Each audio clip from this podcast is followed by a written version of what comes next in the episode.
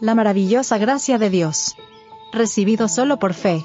El justo por su fe vivirá. Habacuc 2, verso 4. Muchos no ejercitan la fe que es su privilegio y deber ejercitar, y a menudo aguardan aquel sentimiento íntimo que solo la fe puede dar. El sentimiento de por sí no es fe. Son dos cosas distintas. A nosotros nos toca ejercitar la fe, pero el sentimiento gozoso y sus beneficios han de sernos dados por Dios. La gracia de Dios llega al alma por el canal de la fe viva, que está en nuestro poder ejercitar. La fe verdadera demanda la bendición prometida, y se aferra a ella antes de saberla realizada y de sentirla. Debemos elevar nuestras peticiones al lugar santísimo con una fe que dé por recibidos los prometidos beneficios y los considere ya suyos. Hemos de creer, pues, que recibiremos la bendición, porque nuestra fe ya se apropió de ella, y, según la palabra, es nuestra. Por tanto, os digo que todo lo que pidiereis orando, creed que lo recibiréis, y os vendrá. Marcos 11, verso 24.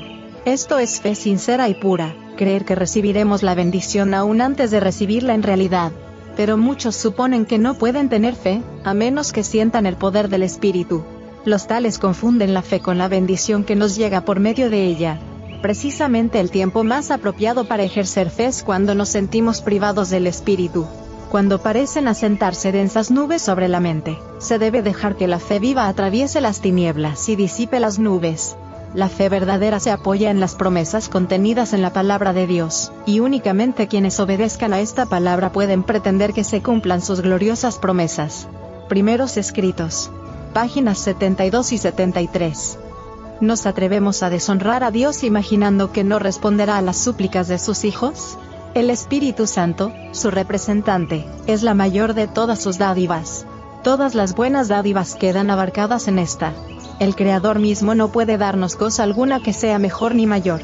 Cuando suplicamos al Señor que se compadezca de nosotros en nuestras aflicciones, y que nos guíe mediante su Espíritu Santo, no desoirá nuestra petición. El discurso maestro de Jesucristo página 108.